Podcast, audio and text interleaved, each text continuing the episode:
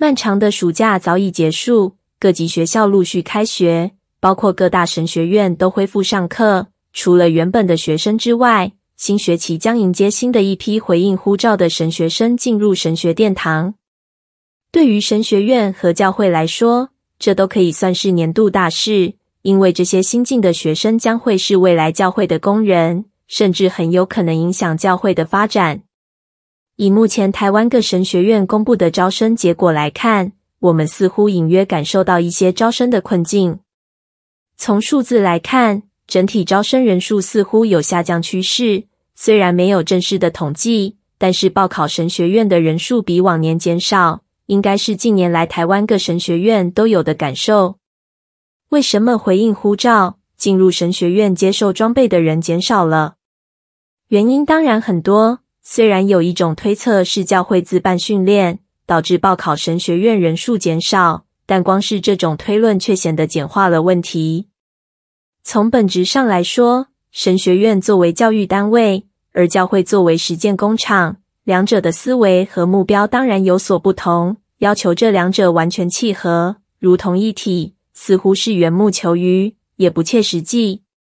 我们应该务实的思考，教会必须要有回应社会的人才，包括牧养、传道、宣教等，而这些人才的养成绝对是一项大工程。既要对神学论述和圣经真理有扎实的研究与认识，也要对社会变迁有所体认，进而正确思索教会要如何心意更新而变化，查验何为神的善良、纯全、可喜悦的旨意。从这个角度来看，我们似乎必须诚实面对一个现况，就是教会的应变常常比不上社会的变化，神学院的应变又往往跟不上教会的需要，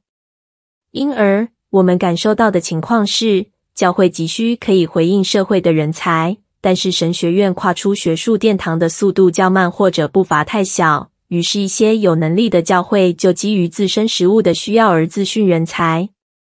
然而，这样的训练未必被神学院的学术审核标准接受。如此往来的结果就是，进入神学院接受正规训练装备的人减少了。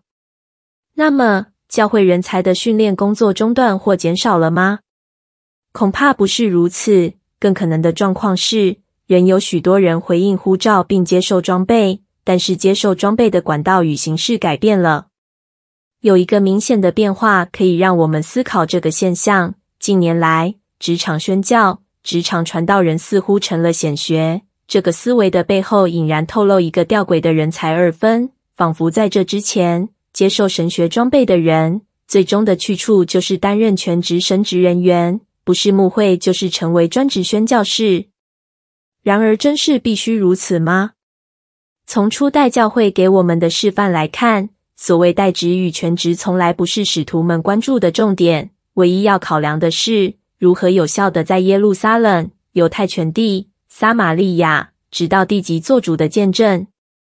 如果这是我们思考培育教会人才的核心，那么对于现今的神学教育机构和教会的培训机构，可以有一些反向思考。对于一些神学教育机构来说，我们必须提问：扎实的神学论述和圣经研究能否应用于多变的服事工厂？而对于教会的培训机构来说，我们也必须提问：丰富多元的实务训练。是否能有扎实的神学论述与圣经研究为基础，足以回应层出不穷的假道？上述两个问题都牵涉到一个关键因素，就是教导者的筛选与养成。一边是学术殿堂，一边是实践工厂，要同时满足两边的需求，就必须同时有两边的训练与养成。然而，从实物面来看，这似乎是一件又大又难的事。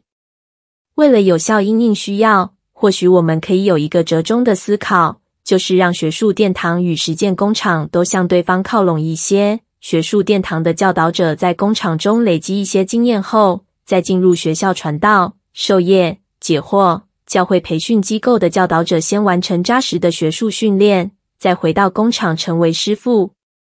只强调学术而忽略实践，会让真理沦为空谈；只讲实践而缺少真理。将使实践偏离轨道。神学院与教会都想为神国培育人才，各自向对方靠拢，学习是一个思维的转变，也是一个长期的大工程。或许我们现今做的人很有限，但是靠着那加给我力量的，凡事都能做。